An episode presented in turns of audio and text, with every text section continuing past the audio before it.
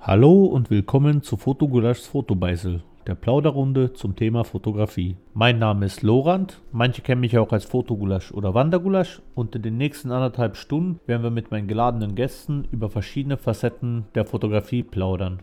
Mein Gast heute ist Cliff. Ihr habt ihn ja schon kennengelernt bei der Foodfotografie. Heute wollen wir über, über das Thema Porträts plaudern, weil es, glaube ich, bei uns beiden ein sehr angesagtes Fotomotiv ist, was wir sehr gerne betreiben und auch sehr emotional geladene Bilder versuchen dabei zu erstellen. Hallo erstmal, Cliff. Hallo, freut mich wieder da sein zu dürfen. Für mich ist ja immer eine Ehre, dich mal in meinem Podcast zu haben. Dass wir beide mal Zeit haben gemeinsam ist ja eher das Schlimmere, aber ja, freut mich sehr, dass wir wieder zum Quatschen kommen. War das letzte Mal sehr angenehm. Genau, finde ich auch. Also und ich habe auch sehr viele Resonanzen bekommen auf diese Folge, dass auch mehrere Leute haben mir gesagt, dass sie echt Bock auf Foodfotos bekommen haben, weil es so gut erklärt war und so einfache Tipps gesagt wurden, die wirklich jeder umsetzen kann, dass wirklich äh, sehr viele Leute echt positiv drüber geredet haben. Cool, das freut mich sehr. Schauen wir, ob wir das heute auch wieder hinkriegen, ha? Ja, ich glaube schon. Also mein Ziel mit der heutigen Folge wäre ja, auch für die Zuschauer, wie schon gesagt, Porträtfotografie, mein Ziel wäre es eigentlich zu vermitteln, was das Besondere der Porträtfotografie ausmacht oder wieso oder worauf man da achten kann und jetzt nicht nur zwingend die technischen Details, sondern auch mehr, was dieses Gefühl oder was dieser Ausdruck ist, was man am besten transportieren sollte, in meinen Augen, was ein gutes Porträt ausmacht. Oder wie siehst du das?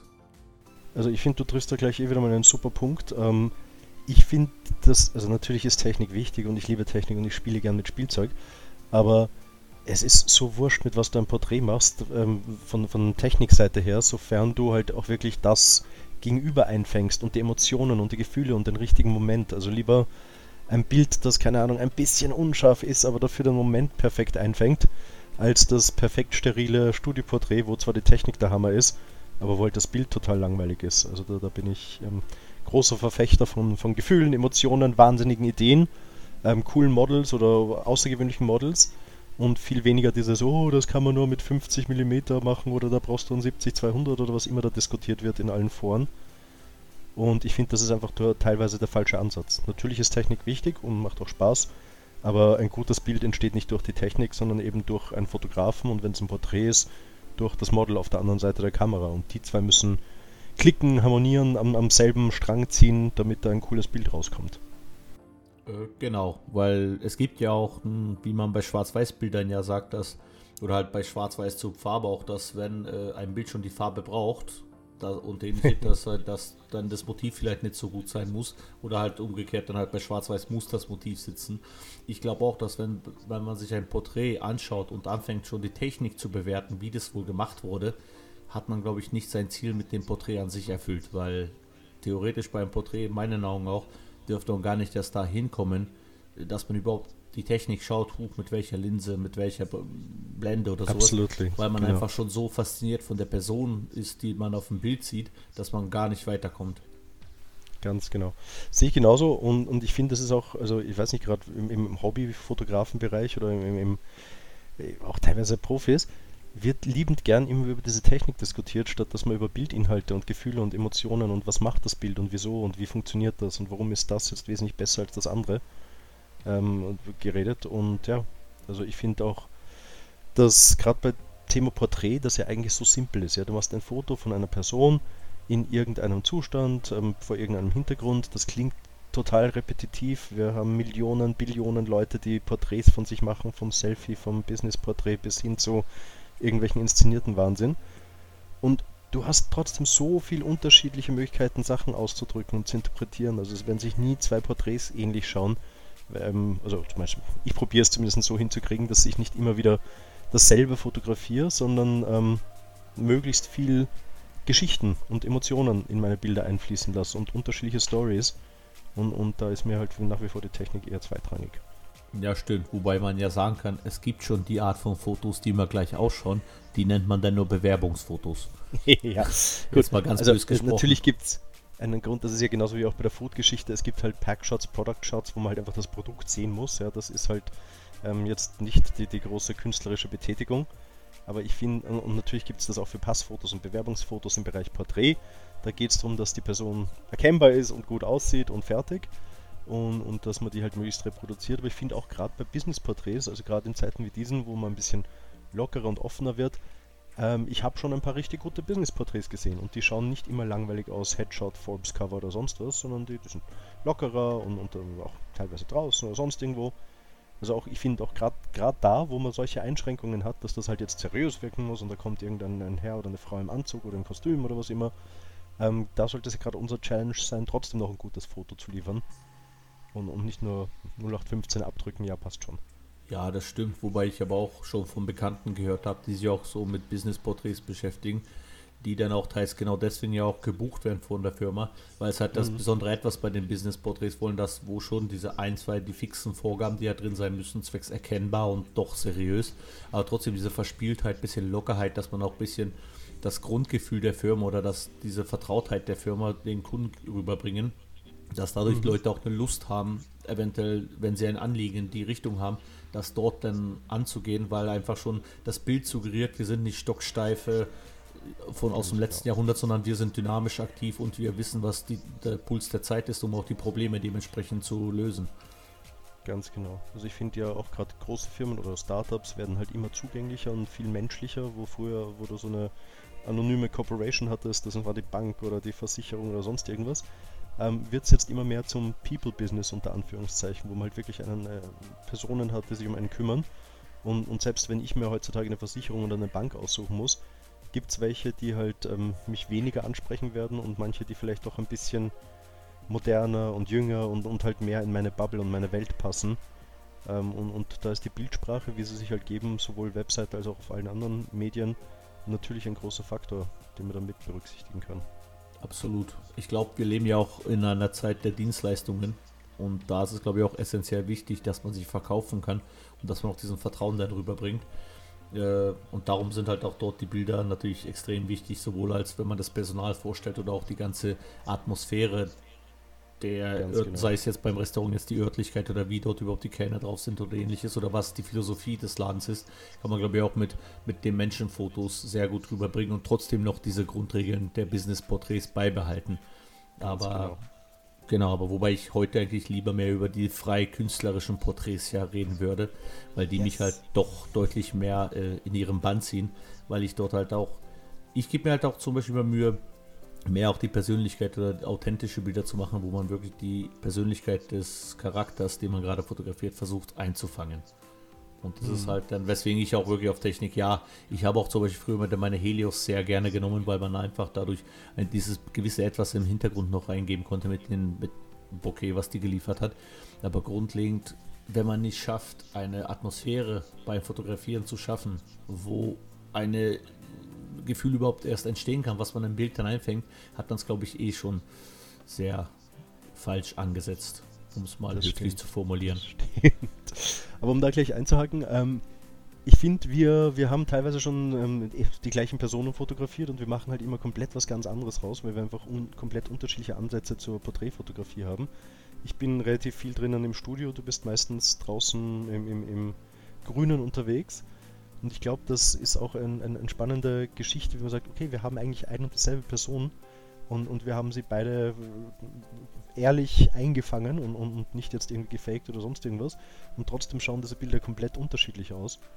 Und ich finde, das ist auch Teil dieser ganzen Magie und des Spannenden, ja. Weißt du, wenn du und ich mit demselben Bild nach Hause marschieren, ähm, aber, selbst wenn ich mit dir am Berg gehe oder du zu mir ins Studio kommst, glaube ich, würden wir komplett unterschiedliche Bilder mit nach Hause nehmen weil wir einfach eine andere Herangehensweise haben oder was anderes sehen oder eine andere Geschichte oder eine andere Idee haben, die wir umsetzen wollen. Das bin ich mir ziemlich sicher, dass wir definitiv andere Bilder haben würden, wenn wir dasselbe Modell auf derselben Location haben. Ja, aber das ist, das ist mir auch schon aufgefallen, dass wir auch öfters auch dieselben Models haben, aber schon seit Jahren eigentlich lustigerweise immer wieder mal so mit entweder stimmt, ja. zuerst bei mir, dann bei dir, aber immer so in recht zeitnahen Abständen eigentlich auch witzigerweise, dass wir irgendwie, als wenn wir dieselbe Idee hatten, das jetzt tun wir aber die anschreiben. Ähm, na, aber ist mir auch aufgefallen, dass auch vor allem auch deine Studiosachen, dass da dann auch ganz andere Aspekte der Persönlichkeit auch von den Models dann rausgekitzelt werden, als wie auch wenn ich in der Natur dann unterwegs bin und dann auch dann versuche dort ein bisschen auch diese entspannte Atmosphäre dort auch einzufangen und wirklich diese Momente.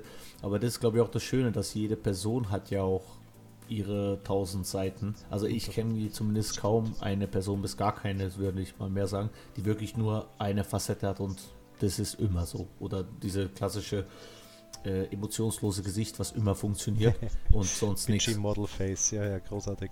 Genau. Ähm, kommt nach wie vor gut an, finde ich. Und ich finde manche von diesen Porträts mit diesem nichtssagenden Blick in die, in die weite Leere oder so sind auch durchaus cool. Ähm, aber ich gehe, also keine Ahnung, wie gehst du an deine Porträts heran? Wenn du jetzt sagst, wir gehen am Wochenende, ähm, gehst du fotografieren mit einem Model, gibst du da viel vor, planst du was, sagst du, nimm das rote Kleid mit, lass du dich da überraschen oder hast du schon fixe Ideen im Kopf? Kommt darauf an. Es kommt darauf an, ob ich zum ersten Mal mit einem Model zusammenarbeite. Dann mhm. ist natürlich, dass man schon sich vorher zumindest die Kleider durchschaut oder in irgendwelche Richtung. Beziehungsweise ich gehe immer im ersten Schritt ran und schaue mir erstmal sozusagen die, zum Beispiel Insta-Feed oder die ganzen Facebook-Bilder. Oder halt vor allem auch gerne die Facebook-Bilder, weil dort sind auch mehrere umgestellte Sachen dabei. Weil wenn man jetzt, mhm. sagen wir, ein Model hat, was auf Insta nur Portfolio raushaut, finde ich diese ehrlichen Bilder, wenn man gerade mit Freunden unterwegs ist und dann sieht, wie man gerade auf entspannt drauf ist, äh, sagen viel mehr über die Persönlichkeit aus. In welchen Szenen wurde sie gerade fotografiert? Gerade, keine Ahnung, im Prater oder in der Stadt oder am Berg oder was auch immer. Was mir schon dabei hilft, zum Beispiel auch die Location zu überlegen, wo ich überhaupt das machen würde oder wo ich auch sie in eine, wenn es eine sie ist oder ein er ist ja auch wurscht, aber halt wie gesagt, ich, wo ich mhm. das Model in eine Szene packen kann, wo sie so weit entspannen kann, dass diese Schutzhüllen runterfallen, dass dieser Mantel abfällt und vielleicht auch die wirkliche Ich dann zum Vorschein kommt. Und das ist mal der erste und wichtigste Schritt, dass ich versuche, das irgendwie einzuordnen. Dann kommt natürlich die Phase, wo man sich ein paar Moods hin und her schickt und schaut, du, was hältst du davon, was hältst du davon und kommt dann so zurück, dann tut man sich ungefähr einpegeln auf eine Richtung, äh, in welche das Ganze gehen könnte und dann kommt meistens ganz was anderes bei raus. genau, der perfekte Plan also. Aber ich finde den Ansatz ähm, großartig, den, den du willst, dass man sagt, man lernt das Model mal kennen. Ähm, ähm, weil man dann halt wirklich auf die Person eingehen kann. Und ich glaube, gerade diese Ideen ähm, entstehen ja dann auch, wenn ich die richtige Person sehe. Also wenn sie jetzt ein Model bei mir meldet und sagt, hey, ich hätte mal Lust auf ein Shooting, oder wenn ich ein Model sehe, man denkt, hey, die hat was, mit der würde ich gern ähm, was machen, dann schaue ich mir halt auch wirklich deren privates Leben, Umfeld an, sofern man das heutzutage auf Internet stalken kann um herauszufinden, was ist das für ein Typ, auf was kann die sich einlassen, passt die zu der Idee, die ich vielleicht habe, oder ist die ganz wer anderer, weißt du, weil das ist halt teilweise auch bei diesen ähm, wilden, tätowierten Leuten, die wir teilweise ähm, fotografieren, ja auch die sind total unterschiedlich, von total lieb und nett bis hin zu wirklich ähm, total extrovertiert und crazy, ist da alles dabei und dementsprechend muss halt dann auch, finde ich, die Idee dazu passen. Und ein anderer Punkt, den du gesagt hast, äh, den ich spannend finde, nämlich dieses erste und zweite Shooting. Ähm, ich finde, wenn man ein Model besser kennt und, und schon ein, zwei, dreimal mit der geshootet hat, erst dann kann man wirklich ganz, ganz coole Sachen machen, ja, weil dann besteht eine Beziehung, da ist eine Offenheit da, da ist ein Vertrauen da, weil das erste Mal ist immer so, oh, nervös und ich hoffe, ich mache nichts falsch und ich hoffe, der ist okay und ich hoffe, wo, wo muss ich denn da hin und Studio oder der will allein am Berg mit mir. Und wenn man dann weiß, hey, das hat Spaß gemacht, das ist cool, es sind gute Bilder rausgekommen, geht man ja schon ganz anders rein und bringt auch sich selbst emotional ganz viel anders in die Bilder mit ein. Also ich finde auch dieses Vertrauen aufbauen und dieses Security mitbringen. Und das klingt jetzt sehr, sehr hochtrabend, aber selbst bei, bei einem Bewerbungsfoto oder einem Businessporträt bei mir im Studio schaue ich, dass die Person halt 10 Minuten früher da ist und, und mal Kaffee trinkt und runterkommt und mich ein bisschen kennenlernt und wir Smalltalk führen, ähm, damit die Person entspannt ist und nicht sofort, komm jetzt und sofort Blitz und schnell und boah und wirklich das willst du anziehen, weil man dann natürlich nicht entspannen kann und ein cooles Porträt machen kann. Also eher von der Seite von, von dem Porträtierten oder Porträtierenden, die davor steht, weil dass ich entspannt hinter der Kamera bin, davon gehe ich mal aus, ähm, weil ich einerseits die Technik beherrsche, also das ist dieser Punkt, wo wir wieder zur Technik kommen. Ähm, die, die, sollte man so weit verstehen, dass man halt weiß, wie die Kamera funktioniert, wenn man das Bild dunkler, heller, unschärfer oder was auch immer haben möchte. Aber in Wirklichkeit sollte dann diese Kamerabedienung und die Technik in den Hintergrund treten und man sich wirklich auf die Person konzentrieren können. Stimmt. Jetzt dann auch mal dort einzuhaken ich sage ja auch immer meinen Models, dass ich bin generell auf der Suche nach Stammmodels, mit denen ich regelmäßig arbeite, um einfach mit der Zeit immer bessere Ideen auszuarbeiten. Einfach weil dann schon die Chemie da ist und auch diese Vertrauensbasis und wo man nicht erst noch zwei Tage erstmal Moods hin und her schicken muss, sondern einfach schon mhm. weiß, welche Art Bilder kommen. Oder dann kommt plötzlich aus dem Nichts ein Bild, das schau, ich habe das gefunden und man weiß sofort, ach ja, stimmt, sie stellt sich so vor, er stellt sich so vor das passt alles cool zusammen. Dann kommt das, was hältst du davon, ich könnte diese Pose machen und ich so, ah ja, okay, dafür hätte ich da die Location.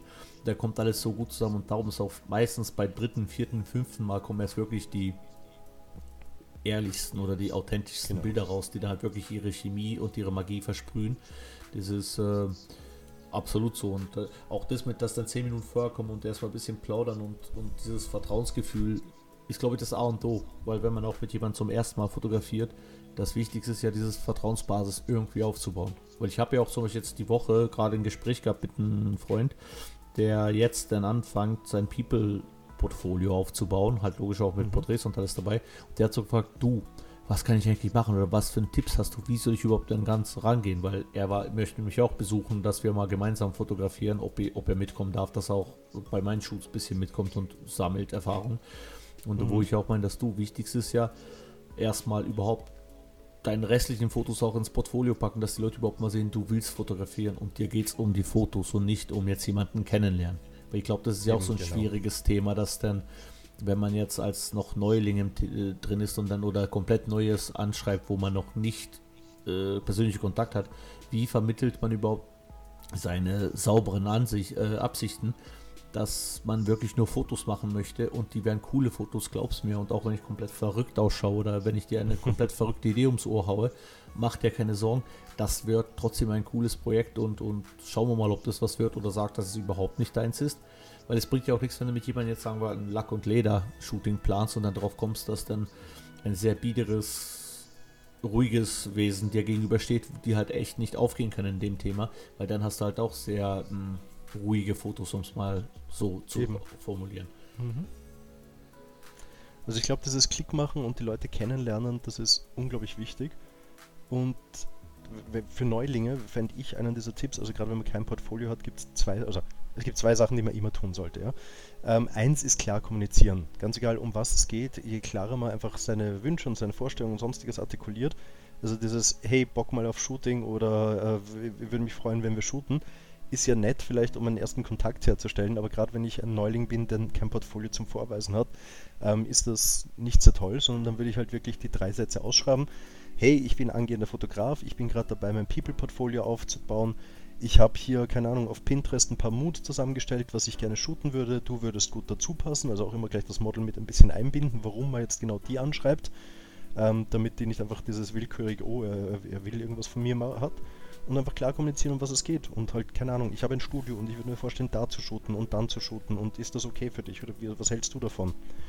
Also einfach diese offene, ehrliche Kommunikation ähm, ist das A und O. Ja? Und das mache ich heute noch, auch mit Leuten, mit denen ich schon zehnmal geshootet habe. Ganz klar kommunizieren, du, ich will das machen, passt das zu dir, hast du Bock, da würde ich das gerne machen, wir gehen in das Studio oder wir gehen auf den Berg oder whatever.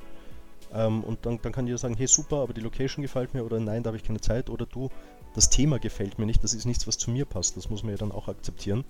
Natürlich. Also gerade bei, bei den wahnsinnigeren Sachen, die ich manchmal im Studio mache, das passt halt natürlich auch nicht zu jedem. Und ich kann inzwischen die Leute schon ein bisschen einschätzen, beziehungsweise habe halt auch meine Stammmodels, wo ich genau weiß, der oder die macht das sicher gerne, der taugt das, wenn wir sie, keine Ahnung, mit, mit Blut beschmieren und, und dann irgendwo reinspringen lassen oder so.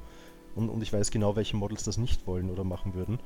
Ja, und ähm, gerade am Anfang, wenn du das nicht hast, ähm, ist es halt auch dieser Kommunikationsaufwand.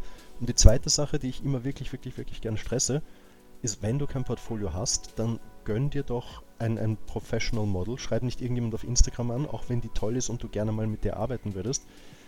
Gib ein bisschen Geld aus, also das kostet ja nicht die Welt, nachdem wir tausende Euro für unser Equipment rausgehauen haben, kann man ja noch ein, 200 Euro für ein Model für einen halben Tag oder sowas rausgeben ähm, die das professionell macht, weil dann hast du A, diesen Druck nicht, oh, ich muss was abliefern, kannst dich wirklich mit deinen Ideen und deinem Equipment noch ein bisschen auseinandersetzen und hast ein, ein professionelles Model, das auch nicht nervös ist, sondern die wird das hoffentlich schon hunderte Mal gemacht haben.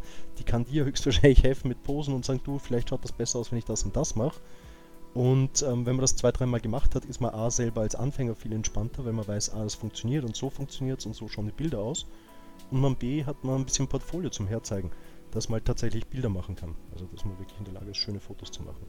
Stimmt. Äh, jetzt sind bei mir aber ein paar Fragen haben sich aufgestaut, also versuche ich die mal schnell abzuarbeiten.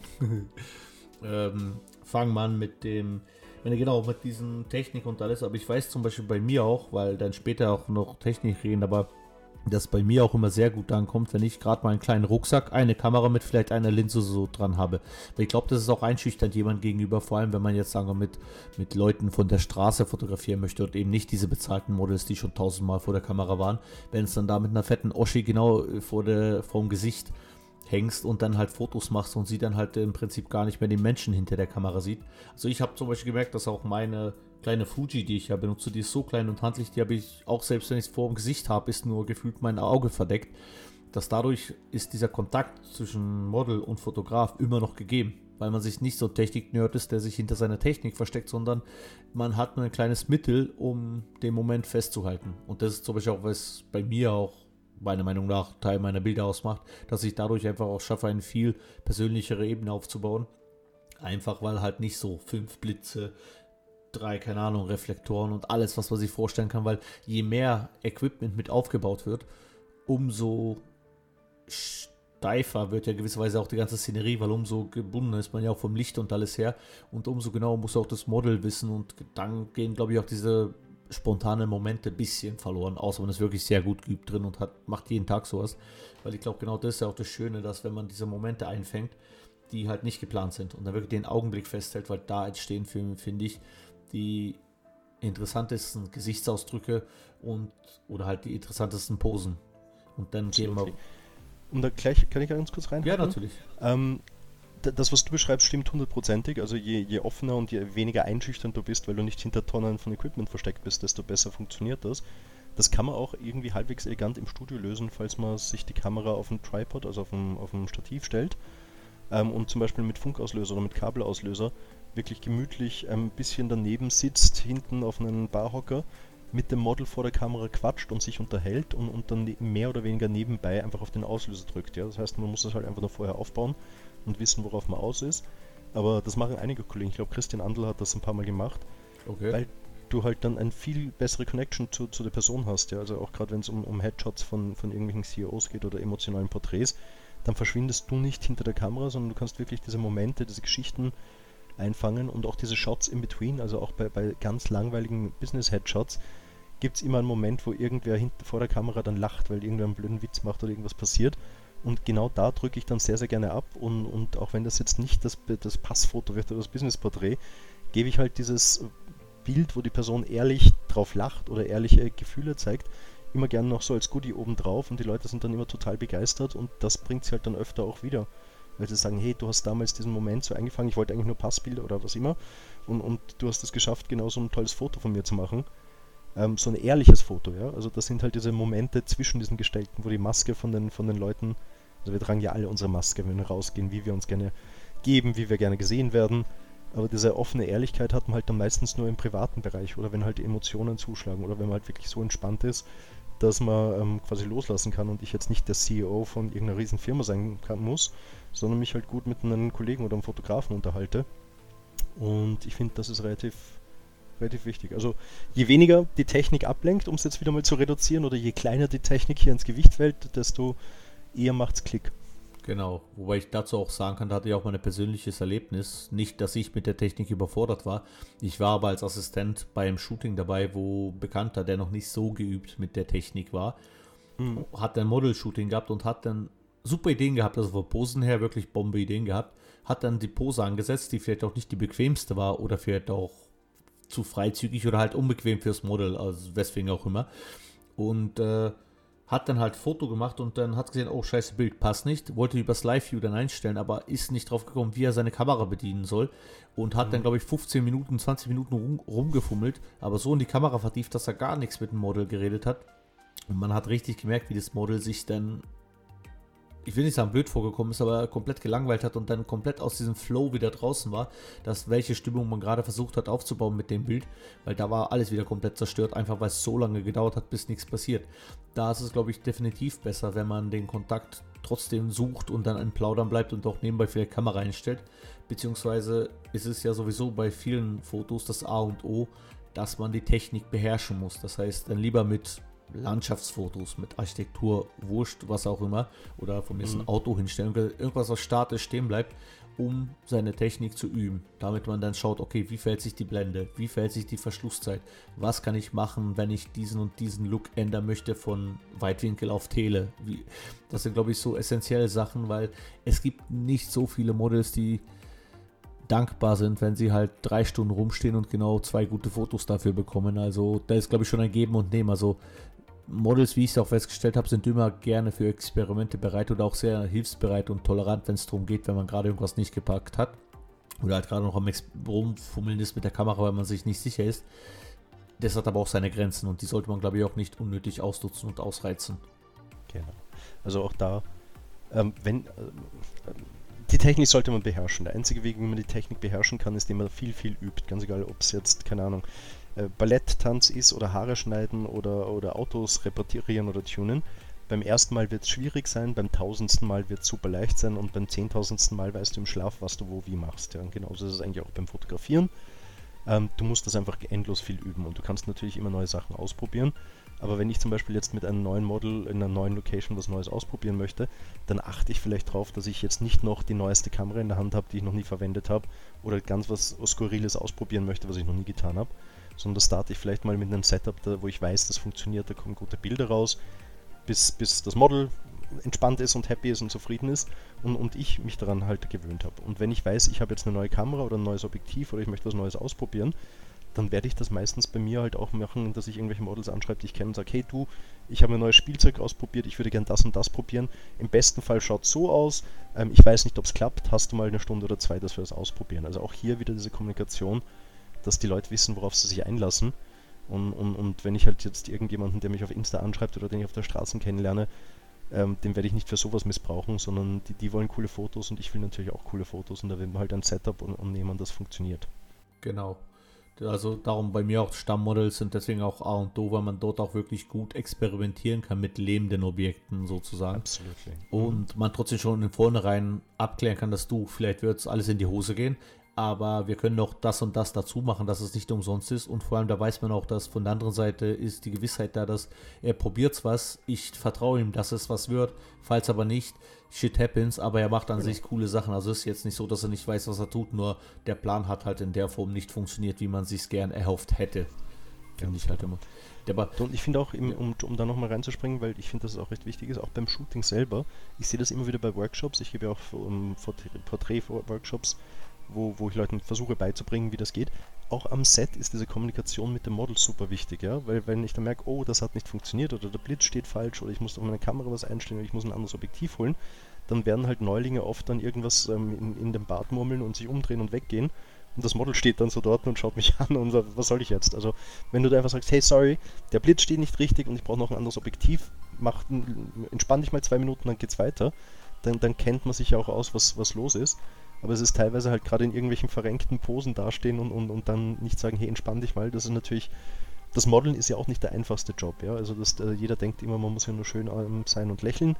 Ähm, gerade wenn es ähm, Bergwanderungen wie bei dir betrifft oder wenn es irgendwelche Verrenkungen äh, teilweise wie bei mir im Studio betrifft, das ist schon ein harter Job und dass man da ähm, wirklich auf Abruf unterschiedliche Emotionen, Gesichter, Gefühle, Sachen wiedergeben kann, das verlangt doch auch einiges an, an, an Ausdauer bei den Models und ich finde, da ist nur fair, dass man sagt, so, okay, jetzt entspann dich, jetzt brauchst du nicht alles anspannen und auf Zehenspitzen dastehen, damit deine Pose schön ausschaut.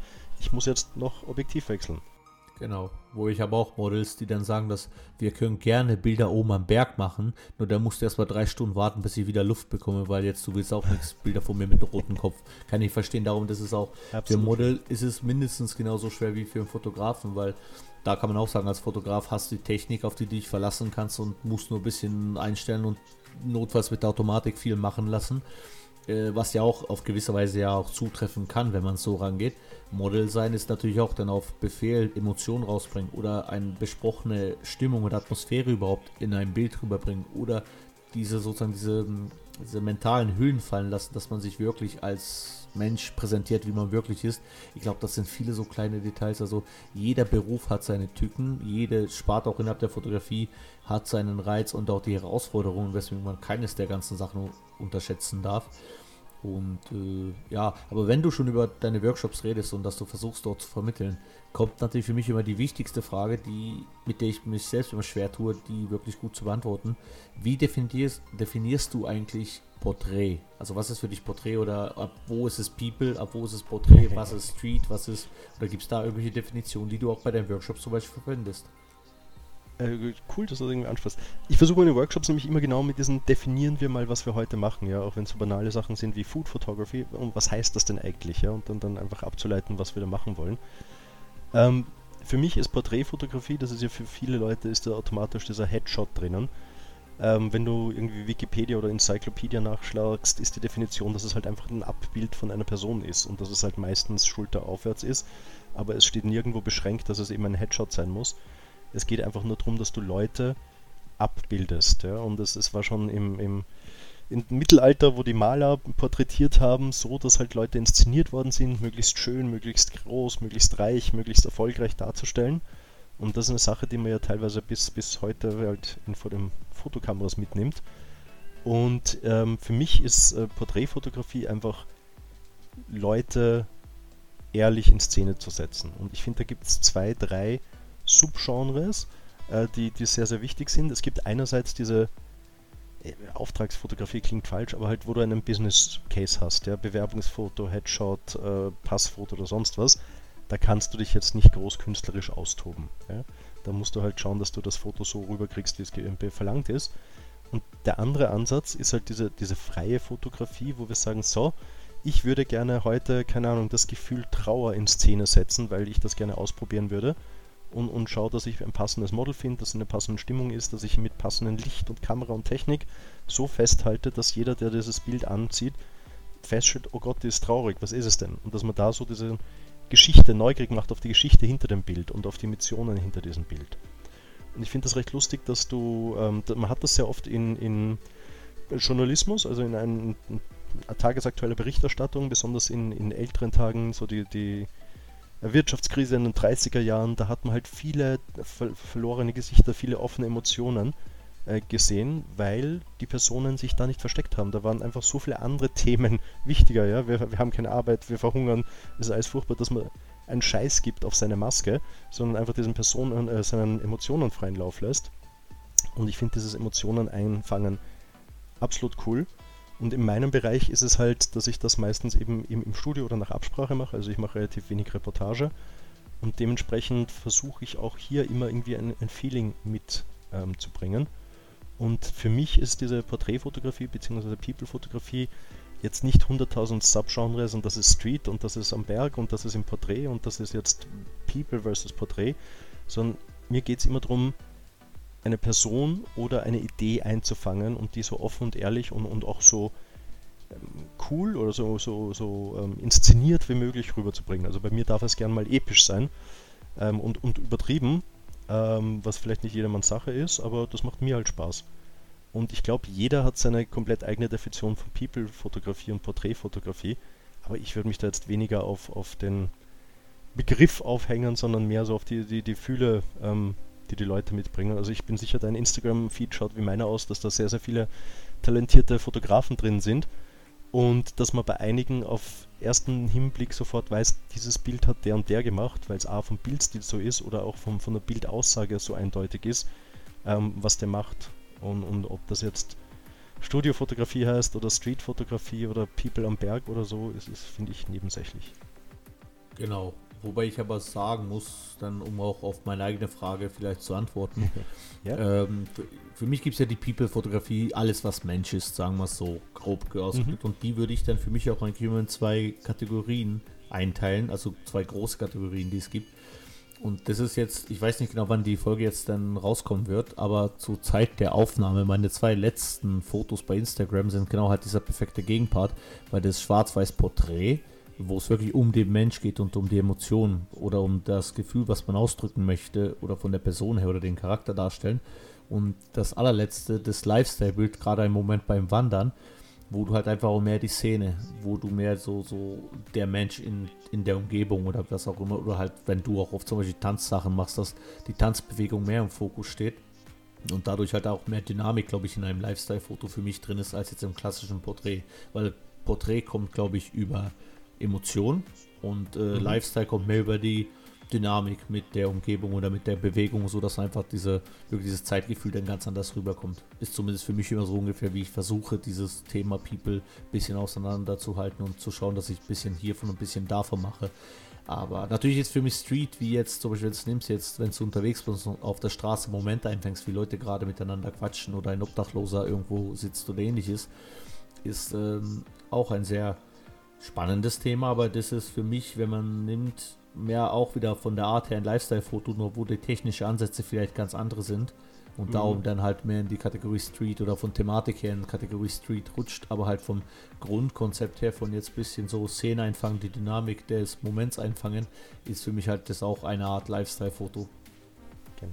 Also das ist halt auch wieder Haarspalterei, weil wenn du nimmst zum Beispiel Humans of New York oder sowas, das läuft halt irgendwie unter dem Pseudonym Street-Fotografie, aber in Wirklichkeit ist das ja inszenierte, dieses Du hast du zwei Sekunden Zeit, ich würde gerne ein Foto von dir machen und nicht einfach aus der Szenerie heraus einen, einen Moment festgehalten. Okay. Und ich glaube, sobald du auch wirklich diese Zeit nimmst und sagst, keine Ahnung, dein Kleid ist toll, deine Haare sind super, du passt wunderbar zu diesem Hintergrund, lass uns ein Foto machen, ähm, dann, dann beeinflusst du das ja und dann ist es nicht mehr Reportage, sondern dann ist es inszenierte Fotografie oder wie man es dann nennt. Aber wenn wir, ich bin gerade auf deinen Instagram-Feed gesprungen, wenn man sich deine letzten vier Bilder anschaut, es ist auch immer irgendwie was anderes im Fokus. Also das Schwarz-Weiß-Bild, da geht es ganz klar um die Person und, und, und ähm, die, die, die Dame, die da im Bild ist. Das Bild davor mit der Lisa, wo sie im Wald mit dem Kleid steht, da ist es halt dieses Kontrast-Kleid, Bild, Nature Person, also da ist nicht alles direkt im, im Vordergrund. Das Bild davor mit dem Sonnenaufgang, da geht es um diesen Moment, um das Feeling.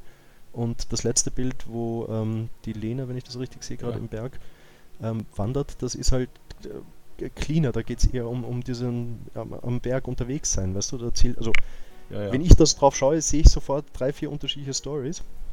Nur, das, Bedeutung nur kleine Korrektur, das Bild am Semmering ist Sonnenuntergang. Aber das sei Entschuldigung, das, ja. na, na, passt schon. Da. Genau, aber gibt's da, gibt's da, merkt man das irgendwo? Also ich bin ja da totaler Loser, was das betrifft. Sieht man bildlich einen Unterschied, ob das jetzt Aufgang oder Untergang ist? Puh, das ist schwer zu sagen. Ähm, mir kommt es manchmal so vor, dass die Lichter ähm, ein bisschen mehr ins Orange reingehen am Abend. Also da kannst du viel mehr das mhm. und in der Früh hast du dieses sehr grelle.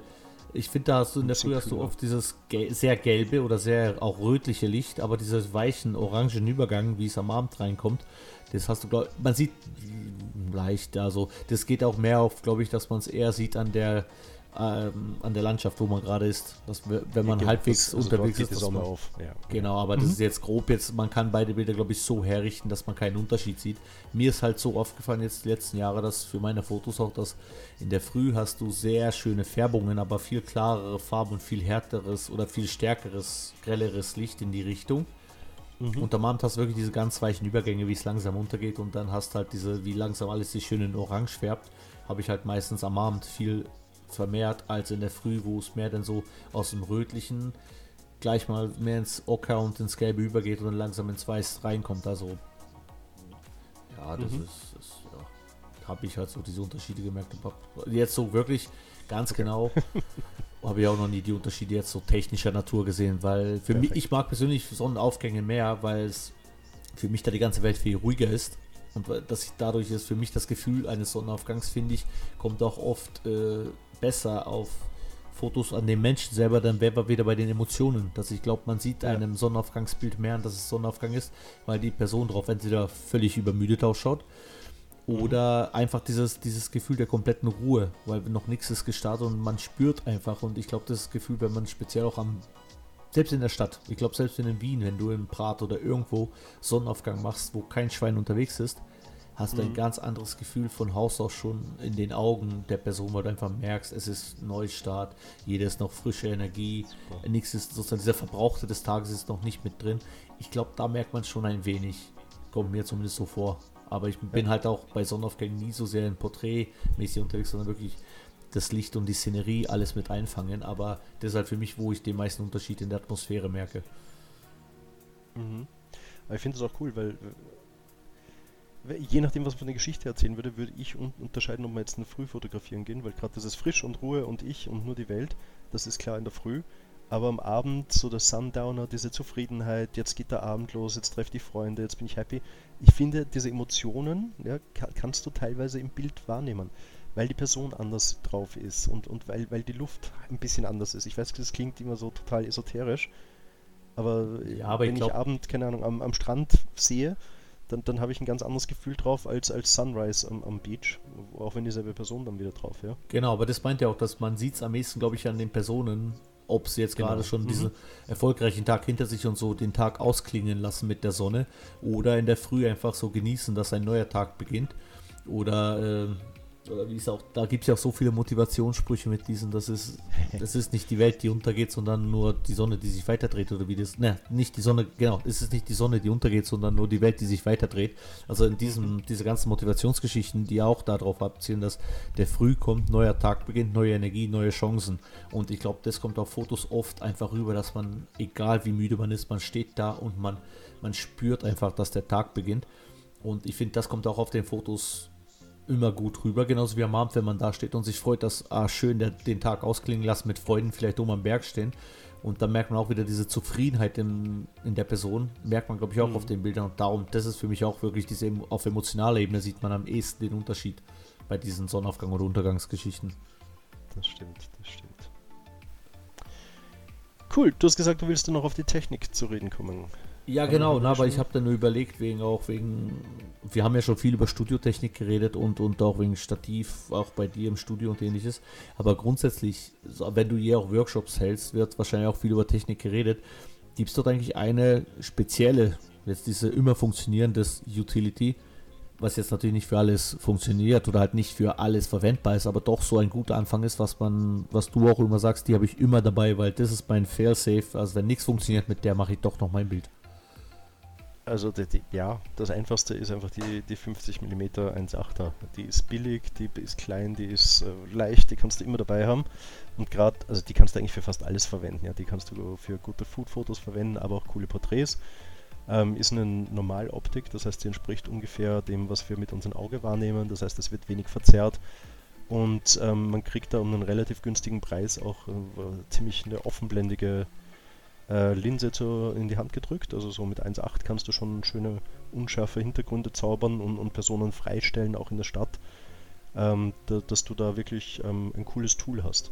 Und ich finde, der Hauptpunkt, warum ich dieses äh, Objektiv eigentlich immer gerne empfehle, ist, weil es wirklich Leuten sehr, sehr hilft, ähm, fotografisch sich weiterzuentwickeln. Weißt du, wenn du mit dem größten Zoom-Objektiv dastehst, dann stehst du meistens irgendwo angebunden auf einer Stelle und zoomst rein und raus und denkst dir, das funktioniert nicht oder so. Während mit so einer Fixbrennweite wirst du ja, musst du dich bewegen, ja. Wenn du näher ran willst, musst du näher ran. Der manuelle Zoom. Willst. Genau, eben. Und ich glaube, das hilft gerade, auch gerade bei People-Fotografie, unglaublich viel bei diesem Lernprozess zu beschleunigen. Weil du dir auch wirklich auch überlegen musst, was will ich denn? Will ich näher ran, dann muss ich näher rangehen. Oh, vielleicht schaut es besser aus, wenn ich ein bisschen von oben komme, von unten komme oder sonst irgendwas. Und auch mit dieser ähm, großen Blende, da kannst du auch bei relativ schlechtem Licht schon noch gute Fotos zaubern. Und du lernst halt auch dieses mit der geringen ähm, Schärfentiefe umzugehen, was ja manchmal auch so ein bisschen ein Problem ist. Ähm, weil ich vorhin gesagt habe, so die Technik ist nebensächlich. Natürlich ist es toll, wenn ein Porträt scharf ist und ich die Person erkennen kann. Und je knackiger und toller die Augen ähm, rüberkommen, desto besser. Und wenn man super offenblendig irgendwo rumrennt und fotografiert, ähm, dann, dann hat man höchstwahrscheinlich einen großen Ausschuss an unscharfen Fotos. Und auch das ist ein Lernprozess, der, der wichtig ist und der dazugehört, damit das halt nicht immer passiert oder dass man halt weiß, wie man damit umgeht.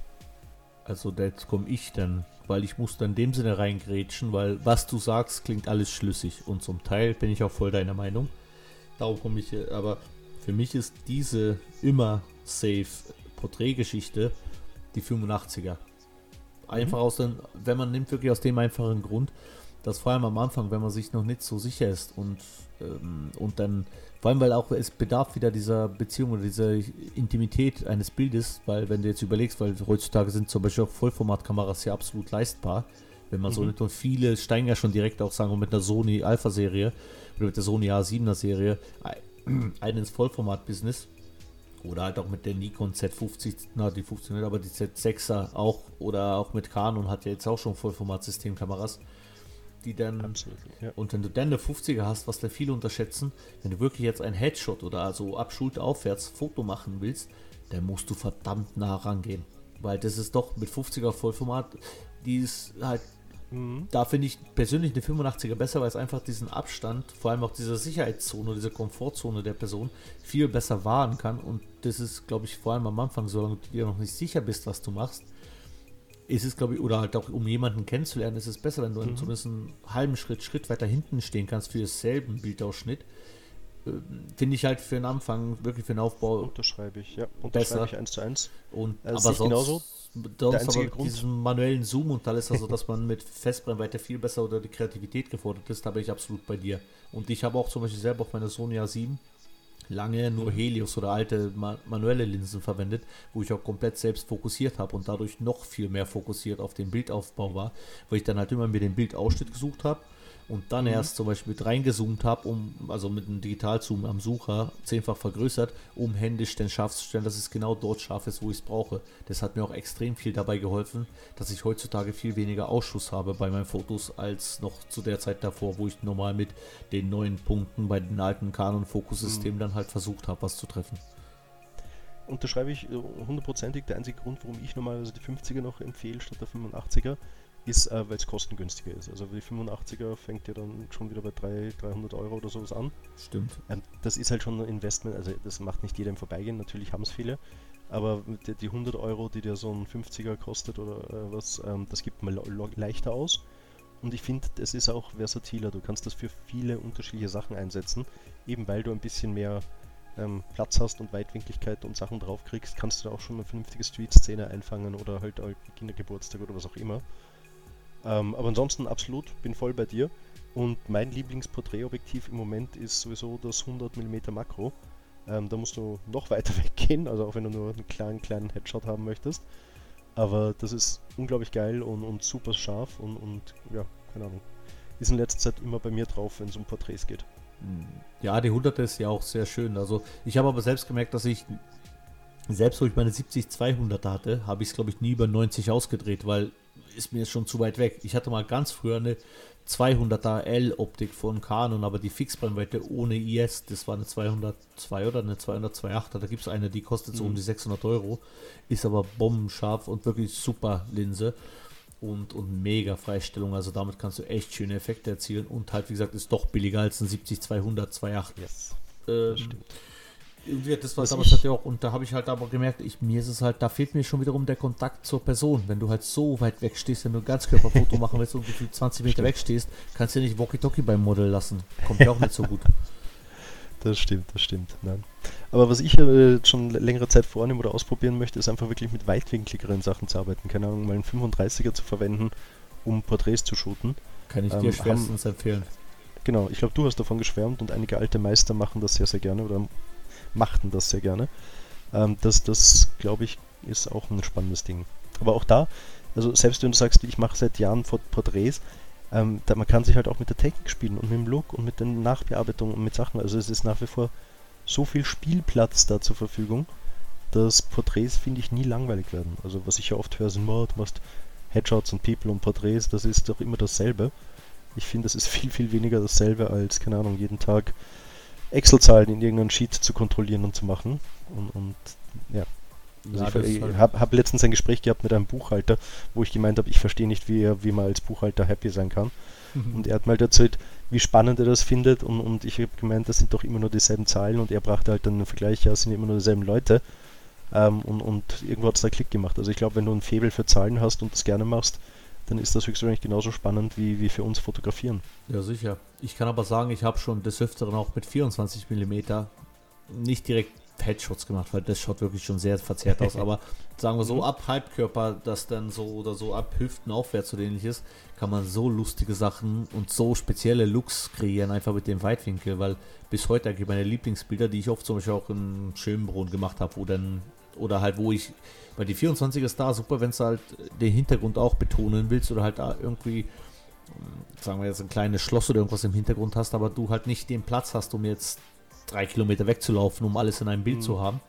Da finde ich, kann man extrem gut, weil ich kann dir ja nachher auch gerne dann rüberschicken, ein, zwei Bilder, die ich damals mit der 24er gemacht habe, dass du auch mal siehst, was ich so meine mit dem, wie ich es mir vorstelle, wie man Weitwinkel sinnvoll gut einsetzen kann und vor allem auch schon Lightroom oder auch Capture One, die halt die Linsendatenbanken schon drin haben. Man kann so leicht diese typischen extrem Weitwinkel-Looks rausrechnen lassen und dann hast du halt echt einen schönen großen Blickwinkel mit geraden Linien, die nicht so halt komplett verzerrt sind und damit kann man schon. Aber momentan habe ich auch die 35er eigentlich am häufigsten oben auf der Kamera Einfach weil alles, was nicht Headshot ist, ist für mich mit der 35er meistens super umsetzbar. Einfach weil das ist diese perfekte, eigentlich, wenn du willst, so die Reportagelinse, um auch ein bisschen die Umwelt mit einzufangen.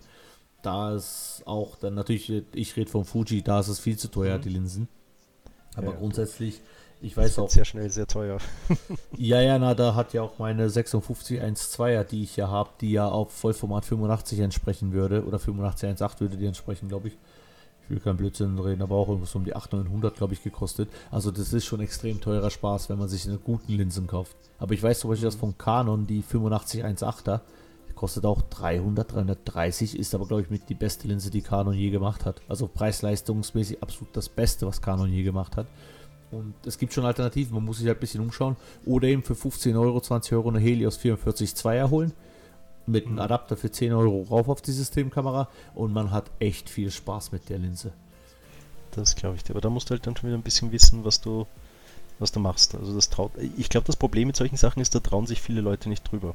Ja, stimmt, aber dafür hast du halt bei der Helios ein Bokeh mit diesem extrem ja, individuellen ja. Look, was die Helios halt liefert. Dafür ist sie halt sehr soft, das heißt, da musst du Glück haben, dass du genau die Schärfe triffst. Oder selbst wenn du die Schärfe triffst, schaust es nicht scharf aus. Das ist halt wieder die Charakteristik der alten Linsen, wo dann halt schon ich finde auch deswegen, persönlich finde ich so eine älteren Linsen oder auch die billigeren Linsen viel spannender auch für Menschenfotos. Mhm. Weil einfach, weil dort die Linsen auch gleich einen gewissen Charme, diesen nicht nur den Retro-Look, worauf jetzt jeder Instafilter herum abzieht, aber generell diesen, dass das Bild bekommt eine Persönlichkeit allein schon dadurch, dass das Bild nicht perfekt ist wegen der Linse. Weil ich finde zum Beispiel auch die Sigma Art Serie super, mega scharf und für Produktfotos und Businessfotos perfekt. Aber wenn du willst, die sind so komplett schon klinisch sauber gerechnet, eigentlich schon von Linsenqualität her. Und so eine dicken Oschis auf der anderen Seite. dass, mhm. dass, dass ich finde, da für mich geht dort ein Teil des Bildes verloren, weil einfach die Persönlichkeit oder der Charakter der Linse ist weg. Da ist der Charakter, dass sie klinisch sauber ist, ist für mich halt das stimmt. langweiliger. Das stimmt. Du, ähm, darf ich eine komplett andere Frage stellen, weil ich gerade ein bisschen durch dein Instagram-Feed nebenbei so scrolle? Natürlich. Mir wurde letztens eine Frage gestellt, die ich nicht wirklich ähm, hundertprozentig beantworten konnte. Du fotografierst ja auch vorwiegend eher weibliche Models. Ja. Hat das einen Grund? Äh, ja.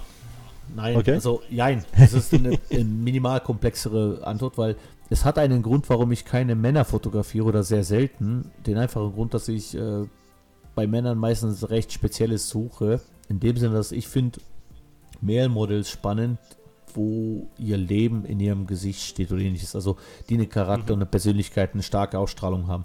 Ich finde halt diese ganzen aktuellen Agenturmodels oder halt die Richtung oder halt die, die klassischen Stereotypen, um es mal ganz böse zu formulieren, was momentan sehr angesagt sind bei Insta, ja. catchen mich halt überhaupt nicht. Ich finde halt auch mehr diese, diese ganzen volltätowierten, vollbärtigen, was ja oft dann als Model sind, finde ich halt überhaupt nicht spannend zum Fotografieren, weil es schon ausgelutschtes Thema ist für mich.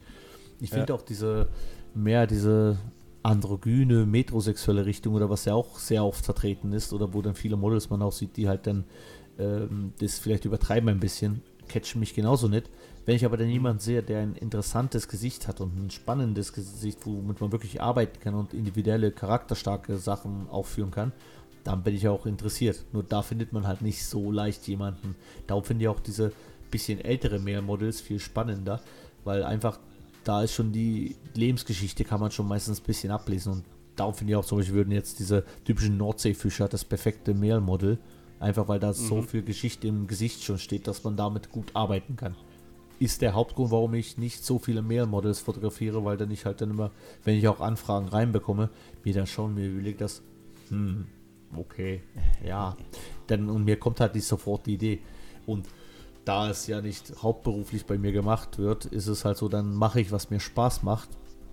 Und ja, mhm. man ist auch am Ende des Tages, auch wenn man es schafft, professionell alles umzusetzen, da bin ich auch so ehrlich und sage, am Ende des Tages ist man doch ein Mann und man hat halt mehr Spaß dabei, jetzt Frauen zu fotografieren. Das ist halt dann, klingt vielleicht böse, und, aber ist eigentlich gar nicht böse gemeint, aber ist halt einfach so. Und dann coole Motive, sei es jetzt Auto, Hund, irgendwas, tue ich sowieso fotografieren, wenn das Motiv mich catcht. Aber wenn mhm. ich dann einfach nur ein paar schöne Fotos haben will, dann suche ich halt das, was mir am meisten Spaß macht und dann, ja, ist bei mir sozusagen das, das Geheimnis dahinter. Ist aber gar nicht, wie gesagt, so böse, dass ich jetzt mit jemandem nicht fotografieren will oder halt so, na, ist halt, hat sich halt so ergeben. Ich will aber ja. immer schauen, dass ich mein Portfolio wieder etwas bunter gestalte, also auch wieder mehr Mail-Models reinhaue, dass da Abwechslung größer drin ist. Cool.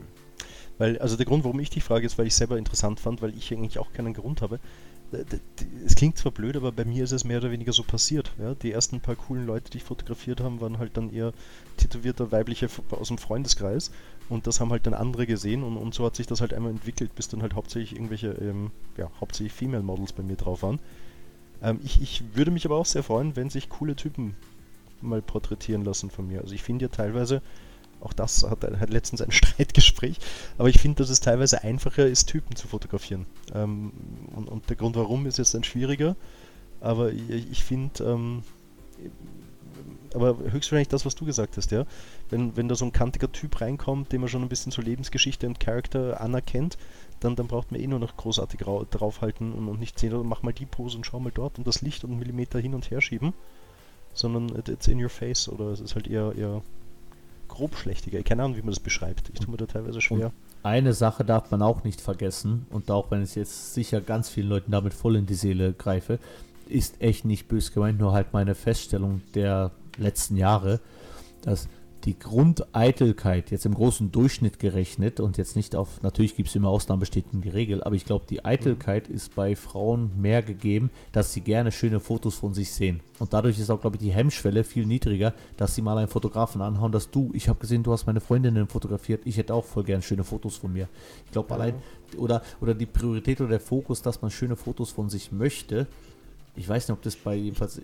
Ja, ja, ja könnte könnt durchaus sein, ja. Also das ist sicher auch ein Teil dessen. Außer jetzt werden sicher dann viele ganz böse sein auf mich, dass ich sowas sage. Mir kommt es halt manchmal so vor und das ist dann es ist ja auch nicht nichts Schlimmes und nichts Verwerfliches dran und darum, davon leben ja, glaube ich, auch viele Fotografen, dass es einfach Leute gibt, die gerne schöne Fotos von sich haben möchten, sei es um sich zu präsentieren oder einfach auch um das Selbstwertgefühl zu steigern. Als Erinnerung, genau. Ja. Und das ist halt wer, wo sie die Prioritäten hat und wenn dann wirklich jetzt jemand mehr sich dann, keine Ahnung, Männer über Autos definieren, nicht wieder ein anderer so, ich hau jetzt hier diese ganzen Vorteile ja, raus, die, dann, die dann sowieso nicht zutreffen, nur jetzt, um es mal auch bildlich darzustellen, dass wie von wie vielen Faktoren eigentlich abhängen kann, die man meistens selbst gar nicht so wirklich beeinflussen kann. Mhm. Ob man jetzt mehr Männlein, Weiblein, was auch immer fotografiert, das ist dann. Ich freue mich eher meistens immer, wenn ich Hunde fotografieren kann. Hunde sind die besten. Ist, äh cool. Und ich bleibe beim Essen, dann, dann haben wir keine Genau, Probleme. na, das ist, das ist immer, wenn ein Model so ich nur irgendwie beim Insta-Feed entdecke, das Model hat einen Hund, ist bei mir erst, was ich dazu schreibe, bitte Hund mitnehmen.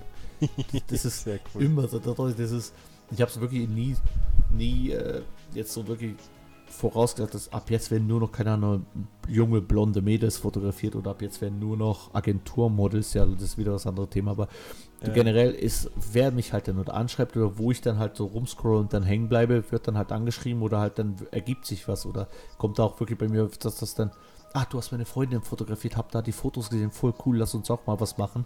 Und äh, mhm. das habe ich bis jetzt noch nie von Männern geschrieben bekommen, dass du hast eine gute Freundin von mir fotografiert, ich will auch Fotos. Ja. Das habe ich halt bis jetzt nur von Frauen bekommen. Darum meine ich auch dann meine These, dass das vielleicht auch ein bisschen dazu beiträgt, dass dort die Hemmschwelle vielleicht etwas niedriger ist. Ja, aber starten wir doch mal auf. Also ich habe ich hab auch einen Haufen Ideenfolder für, für Mail-Portraits, auch da so ein bisschen Sehr gerne. wildere und wahnsinnig gesagt. Falls irgendwer hier zuhören sollte oder im Freundeskreis oder genau. irgendwelche ähm, Freunde von unseren Models, genau, schreibt mal an. Und ich kann dir sogar einen sehr guten schicken oder zeigen, der mhm. immer auf der Jagd nach guten Fotos ist und immer zu haben ist für ausgefallene Ideen, also nicht die langweiligen. Aber ich schicke dir nachher dann noch sein Profil darüber, dass du mal schaust. Weil dann zeige ich auch das Bild, was ich mit ihm gemacht habe, dass du siehst, wieso ich meine, das bisschen ausgefallenere Sachen. Sehr, sehr cool. Äh, du, und dann, dann würde ich mir noch eine letzte Frage, die, die sich jetzt so ein bisschen ähm, bei mir aufgesammelt hat. Wie stehst du denn zu Selbstporträts? Ganz schwer. Ganz schlecht. Na, mein Problem ist, äh, das ist sicher der Widerspruch in sich, aber sobald ich eine Kamera sehe, mache ich die ärgsten Grimassen. Das heißt, bei, äh, das ist wirklich so, dass von mir macht man die besten Fotos, solange ich nicht weiß, dass ich fotografiert werde. Dann kann man. Mhm. Und, oder wenn ich wirklich so irgendwo in die Ferne schaue und nicht in die Kamera schauen muss, weil manchmal kommt es mir selbst so vor, dass ich mir in dem Moment mich so beobachtet fühle und dann weiß ich nichts mit der Situation anzufangen. Und das ist sicher der Urwiderspruch oder darauf verziehe ich mich auch vielleicht lieber hinter die Kamera ja. und ärgere mich dann, dass ich an den coolsten Spots bin, aber keine Fotos von mir habe. Aber jetzt diese klassische Selfie-Generation bin ich definitiv nicht. Und jetzt Kamera mit Stativ aufstellen und versuchen, irgendwie irgendwas zu machen. Na, aber ich bin auch so, dass wenn wir unterwegs sind und ich mal einen Spot finde, wo ich sage, bam, weil ich habe halt so immer meine, dass ich, wenn wir oben am Berg sind, dass ich mir mein Feld suche, wo es steil nach unten geht oder wo man halt, wo es ausschaut, als wenn es steil nach unten geht, dass ich mich immer an die Felsspitze rausstelle und dann von so weiter von hinten dann Fotos, bitte mach mal so eins. Aber da bin ich auch so, da werden vier, fünf Fotos gemacht und sage, ja, passt schon, irgendwas wird schon dabei sein.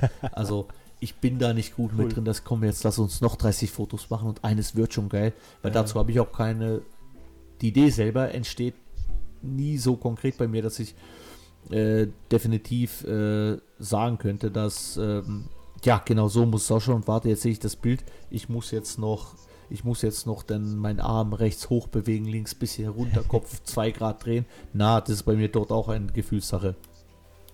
Cool. Ich frage nur, weil ich finde, dass, ähm, also wir haben ja teilweise als Content Creator und wir müssen uns ja selber vermarkten und du Podcast und ich Insta und sonst was, wir müssen uns ja quasi zeigen und vor die Kamera stellen ab und zu. Und ich finde es jedes Mal wieder eine sehr Lektion in Demut, wäre es fast, wie, wie, wie A, teilweise furchtbar sich anfühlt. Also ich bin halt hinten und vorne kein Model, ja, aber ich muss halt ab und zu mal vor die Kamera treten und sagen, du, ich brauche drei nette Headshots oder mach mal ein Foto für, für Insta von meiner Frau oder sonst was. Ähm, wie, wie, viel Können und Wissen auch zu diesen Modeln dazu gehört und wie unangenehm eigentlich diese Situation sein kann, fotografiert zu werden. Selbst wenn es in dein, in dein you know, Circle of Trust oder bei, bei Freunden halt passiert oder so. Ähm, dass ich das immer auch wieder lehrreich finde und dass, dass man das dann auch mitnehmen kann ins nächste Shooting wieder und, und sich also ein bisschen in die Lage reinversetzen kann und sagen kann, du, puh, ich weiß, wie es dir geht, aber komm, wir machen es jetzt so schmerzlos wie und jetzt arbeiten wir gemeinsam an diesem Ding. Ähm, und, und darum frage ich. Und es gibt ja halt auch Leute, die, die wirkliche Self-Portrait-Künstler sind und, und der den ganzen Feed nur voll Selfie sind, die tatsächlich auch gut sind. Also es gibt auch ganz, ganz furchtbar schlechte, aber. Ja, stimmt. Ähm, Wobei ich würde es aber fast noch ein bisschen weiter treiben, deine Aussage, mit der du auch vollkommen ja. recht hast, dass ich würde es auch jedem empfehlen, speziell auch am Anfang, auch mal selbst sich fotografieren zu lassen, genau. dass man auch immer das Gefühl überhaupt spürt, weil genauso wie ich auch eine Bekannte habe, die beim Fotografieren, immer wenn wir draußen waren, jemanden fotografieren, hat sie gesagt, sie lässt das Model nichts machen, was sie selbst nicht auch macht oder machen würde. Zum Beispiel, wo sie dann, wir waren irgendwann mal Donauinsel, dort im Norden der Donauinsel und den rein ins Wasser. Und sie ist halt mit Reflektor auch komplett dann rein ins Wasser gegangen und hat den Reflektor aus dem Wasser gehalten. Einfach um dem Model zu signalisieren, nicht nur du musst die Scheiße mitmachen, ich mach's auch. Und genau. das fand ich auch, das sind so Sachen, man muss auch mal die anderen Seiten wirklich kennenlernen, um überhaupt das Gefühl dafür zu entwickeln. Oder auch vielleicht das Feingefühl dort, dass wie man mit dem Model am besten umgeht, wenn man gewisse Emotionen wecken möchte oder wenn man gewisse Emotionen rauskitzeln möchte. Weil wenn die Stimmung eisig ist, weil man einfach ein Vollhonk ist und nicht weiß, wie man mit dem Model kommuniziert, dann kann man sich auch nicht erhoffen, dass man schöne Fotos haben wird. Absolutely. Und jetzt zum Abschluss weil ich glaube, ja. wir haben das Thema doch recht gut schon umgangen. Ja, du hast ja letztens erwähnt, du bist an einem Buch dran. Und dachte ich, dann könntest du zum Abschluss mal noch ein paar Wörtchen, was dort überhaupt in der Pipeline ist oder worauf man sich freuen kann. Cool, danke, dass du mich anrufst. Ähm, ich bin gerade am Schreiben eines Buches und das ist überraschenderweise viel, viel mehr Arbeit, als ich es mir erwartet habe. Ähm, wird im Herbst rauskommen und es geht um Porträtfotografie. Und da geht es um all das, was wir besprochen haben und noch viel, viel mehr. Also auch die Kapitel Technik werden nicht fehlen, aber es geht halt ähm, von, von Ideensuche bis das richtige Model finden, bis Kommunikation am Set mit Model vorher. Also alles, was halt wirklich zu so einem Shooting dazugehört, ähm, wird da mit reingepackt. Also die ganze Erfahrung der, der letzten Jahre, die sich da bei mir angesammelt haben. Ähm, und ich, äh, es wird natürlich auch voller schöner Bilder sein. Und ich freue mich schon sehr drauf. Und, und ja, also vielleicht ich schreibe, wenn es soweit ist. Vielleicht magst du ja dann ein Exemplar verlosen oder sonst was. Sehr gerne. Ähm, oder mir dein Feedback geben. Aber und, und jetzt deine ganze vielleicht, Zusammenfassung ja. kann man dann, ich hätte es jetzt so rausgenommen, das wird sozusagen eine Art kleine Almanach des Einmaleins des oder des, des Wichtigste von Schritt zu, von Schritt, Schritt für Schritt für Porträts, wie man es am besten erstellt, genau. worauf man achten sollte. Äh, genau das wäre es als das wäre es gedacht. Ähm, das ist jetzt wieder um, um, um also das ist nie, es geht nicht nur um die Nichtsetzung, es geht nicht nur um, um, um die Technik, es geht wirklich darum, wie erzähle ich eine Geschichte, welche Geschichte möchte ich erzählen, was ist wichtig, ähm, wie kann ich das in einem Bild darstellen, wie kann ich dieses Bild interessant machen.